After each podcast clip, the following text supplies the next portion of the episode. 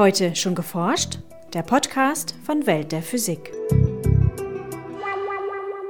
Es wird seit langem darüber spekuliert, dass man mit Gamma-Beobachtungen die Natur der dunklen Materie und natürlich auch ihre Verteilung im Universum untersuchen kann, sagt Stefan Wagner von der Landessternwarte Heidelberg. Hier ist Welt der Physik mit Podcast Folge 56. Mein Name ist Maike Pollmann. Und ich bin Jens Kube, frisch erholt aus den Sommerferien zurück. In unserem Schwerpunkt stellt Irena Kamper die Forschung an den HESS-Teleskopen vor, mit denen Astronomen die Gammastrahlung aus dem All untersuchen. In unseren Meldungen berichten wir über Forscher, die Bäume aus dem All vermessen, und zwar auf der gesamten Welt, über den neuen Masserekordhalter unter den Sternen und über einen Kristall, der sich unter Licht ausdehnt.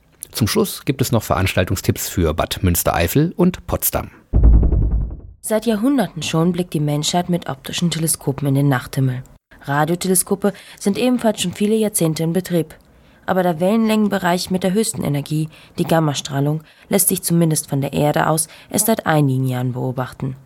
Seit 2004 ist das erste Gamma-Teleskop, HESS, in Namibia in Betrieb.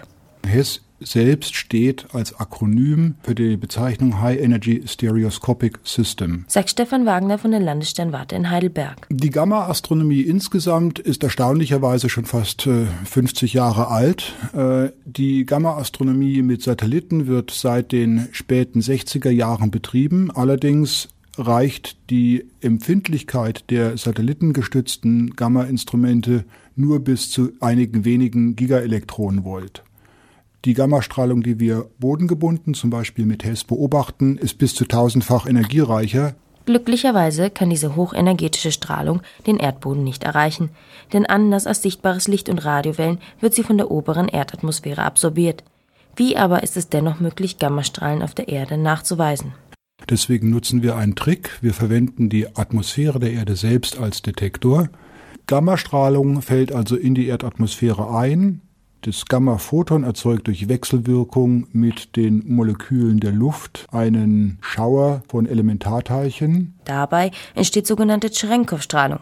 Das sind sehr kurze Lichtblitze, die nicht mit bloßem Auge, wohl aber mit den Kameras der Teleskope registriert werden können. Es gibt derzeit drei große Einrichtungen, die Gammastrahlen untersuchen. Hess ist von diesen Instrumenten einmal deswegen besonders, weil es sich auf der Südhalbkugel befindet und von dort einen einzigartig guten Überblick über die Milchstraße hat. Außerdem ist es technisch herausragend, weil die vier Spiegelteleskope die beste örtliche Auflösung im Vergleich zu den anderen Einrichtungen liefern. Und die Kameras ein so großes Gesichtsfeld haben, dass eine Durchmusterung des Himmels möglich wird. Die anderen Experimente können eigentlich nur ganz bestimmte vorher bekannte Quellen anfahren. Völlig neue Funde sind also einzig mit Hess möglich. Dabei waren zu Beginn des Projekts nur ganz wenige Gammaquellen im Universum bekannt und es war unklar, ob es überhaupt eine größere Anzahl zu entdecken gibt. Mittlerweile haben wir mit Hess fast 100 verschiedene Quellen gefunden. Das sind zum Teil Objekte innerhalb unserer eigenen Milchstraße, sogenannte Pulsare. Es sind allerdings auch Objekte im extragalaktischen Universum, insbesondere sogenannte aktive galaktische Kerne. Das Besondere ist bei diesen Objekten eigentlich, dass sie eine so große Leuchtkraft bei sehr hohen Energien aufweisen. Die wohl größten Energiemengen werden von aktiven galaktischen Kernen freigesetzt. Aus einem Bereich nicht größer als unser Sonnensystem emittieren sie bis zum Milliardenfachen der Energie, die unsere gesamte Milchstraße abstrahlt. Was wir allerdings nicht sehr gut verstehen, ist, wie die Teilchen, die schlussendlich die Gammastrahlung emittieren, auf die sehr hohen Energien kommen, die notwendig sind. Das ist nicht die einzige ungelöste Frage. Es hat auch Gammastrahlen aus Richtungen beobachtet, in denen weit und breit keine möglichen Quellen zu finden sind. Wir haben in der Milchstraße eine Durchmusterung durchgeführt, wir haben eine ganze Reihe von Quellen entdeckt, wir haben dann versucht, diese Quellen zu identifizieren, an einigen Orten haben wir keine plausiblen Quellen gefunden, die für die Gammastrahlung verantwortlich sein könnten. Auch weitere, genauere Untersuchungen mit optischen Radio- oder Röntgenteleskopen führten in vielen Fällen zu keinem Ergebnis. Das bedeutet, wir wissen derzeit nicht, welche Physik hier zugrunde liegt. Diese Objekte, die wir intern als dunkle Beschleuniger bezeichnen, sind in jedem Fall Quellen, deren Energieabstrahlung im Gamma-Bereich viele hundertmal höher ist als in irgendeinem anderen Wellenlängenbereich. Und die sind natürlich von ganz besonders großem Interesse, sind aber auch natürlich ganz besonders schwierig zu studieren, weil wir im Moment ausschließlich auf die Gammastrahlung angewiesen sind, wenn wir sie verstehen wollen. Über die Natur der dunklen Beschleuniger kann man zurzeit nur mutmaßen. Es gibt in der Gamma-Astronomie seit jeher die Suche nach der mysteriösen dunklen Materie, die aus astronomischen Beobachtungen äh, seit gut 70 Jahren postuliert wird. Es gibt aber die Spekulation, dass die Teilchen, aus denen diese dunkle Materie besteht, mit sich selbst wechselwirkt, dabei zerfällt und die Zerfallsprozesse verantwortlich sind für das Entstehen von Gammaphotonen. Und es ist von daher eine der spektakulären Interpretationen unserer dunklen Beschleuniger, dass es sich dabei möglicherweise um Klumpen von dieser sogenannten dunklen Materie handeln könnte. Vielleicht wird Hess eines Tages der Schlüssel zum Nachweis von dunkler Materie sein und die Fragen nach dem Ursprung der dunklen Beschleuniger beantworten können. Denn die Entdeckung von der Natur der dunklen, bisher unbekannten astronomischen Quellen ist wahrscheinlich sogar das wichtigste Ziel. Die Suche nach neuen Objekten, nach neuer Physik, nach neuen Fragestellungen ist immer die aufregendste Motivation. Und wir haben mit Hess jetzt tatsächlich einen neuen Wellenbereich für die astrophysikalische Forschung zugänglich gemacht. Und die Hauptantriebsfeder sind in der Tat die Suchen nach neuen Objekten. Entlang der Pazifikküste im Nordwesten der USA gedeihen die Wälder mit den höchsten Bäumen. Über 40 Meter hoch wachsen hier Douglasien und immergrüne Mammutbäume. Solche Baumgiganten finden sich auf kleineren Flächen sonst nur noch in Wäldern Südostasiens. Zu diesem Ergebnis kommen Wissenschaftler, die auf der Basis von Satellitendaten die allererste Weltkarte der Baumhöhen gezeichnet haben. Dabei griffen sie auf Daten von drei NASA-Satelliten zurück. Vor allem Lasermessungen ermöglichten das Vorhaben der Forscher. Die Laserpulse trafen auf die Bäume, wurden dort reflektiert und vom Satelliten wieder aufgefangen. Mit Reflexionsdaten von 250 Millionen Laserpulsen konnten die Wissenschaftler dann die Baumhöhe von etwa 2,4 Prozent der globalen Waldflächen bestimmen. Der direkte Vergleich dieser Daten mit den großflächigen Aufnahmen anderer Satelliten ließ dann einen Rückschluss auf die Baumhöhen aller Wälder zu. Mit der globalen Waldkarte ließe sich das Speicherpotenzial der Wälder für das Treibhausgas Kohlendioxid besser abschätzen und Klimamodelle verbessern, mutmaßen die Forscher. Zudem helfe ihnen die Karte dabei, die Biomasse auf allen Landflächen zu bestimmen.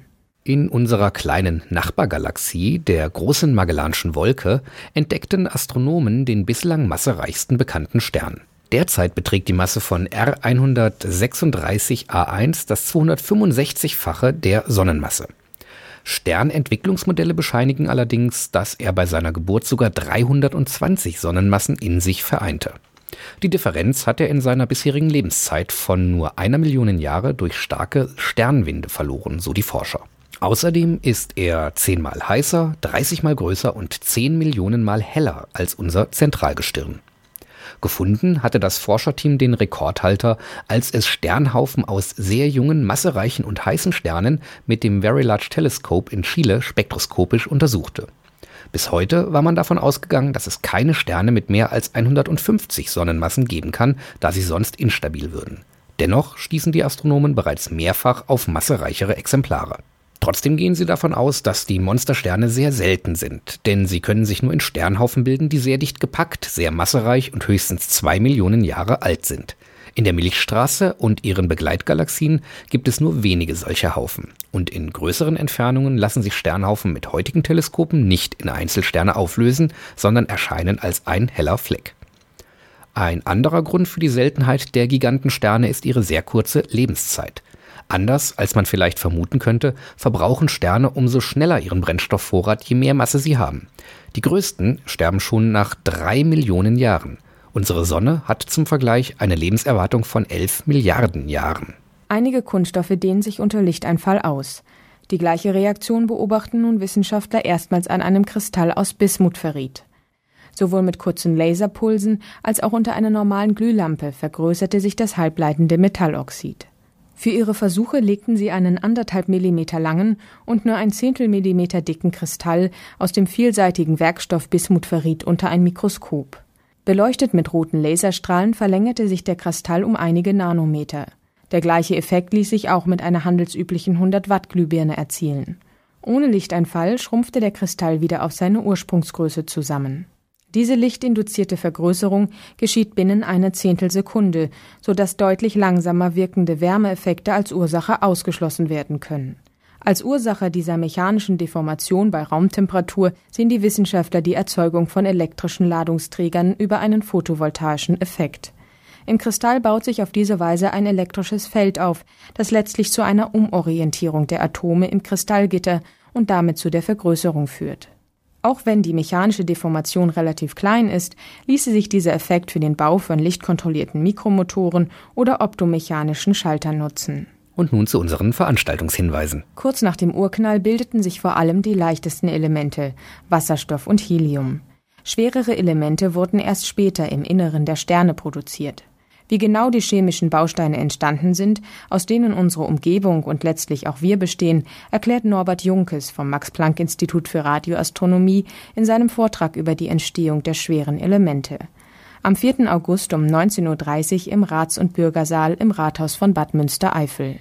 Regelmäßig führt ein Mitarbeiter des Astrophysikalischen Instituts Potsdam, kurz AIP, durch den Wissenschaftspark Albert Einstein und erklärt Historie und gegenwärtige Forschung mit besonderem Augenmerk auf die Astrophysik. Während der Tour wird unter anderem auch der Große Refraktor, das größte Linsenteleskop Deutschlands, besichtigt. Die Führung Astrophysik auf dem Telegrafenberg findet zum Beispiel am 5. August 2010 um 18 Uhr statt. Treffpunkt ist die Pforte des Wissenschaftsparks Albert Einstein auf dem Telegrafenberg in Potsdam. Die Ausstellung zum Wissenschaftsjahr Zukunft der Energie an Bord eines Binnenfrachtschiffes tourt auch in den kommenden Wochen durch Deutschland. Ob die MS Wissenschaft im Zeitraum vom 30. Juli bis 16. August auch in ihrer Stadt Halt macht, verrät Projektleiterin Beate Langholf. Die nächsten Stationen der MS Wissenschaft sind Meppenham, Dortmund, Duisburg und Bonn. Wenn Sie genau wissen wollen, wann die MS Wissenschaft in Ihrer Nähe ist, besuchen Sie einfach unsere Webseite www.ms-wissenschaft.de.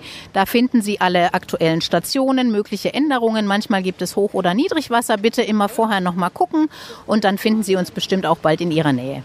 Das war's für heute. Bleiben Sie wissenschaftlich und laden Sie uns auch nächstes Mal wieder herunter. Welt der Physik wird Ihnen präsentiert vom Bundesministerium für Bildung und Forschung und der Deutschen Physikalischen Gesellschaft.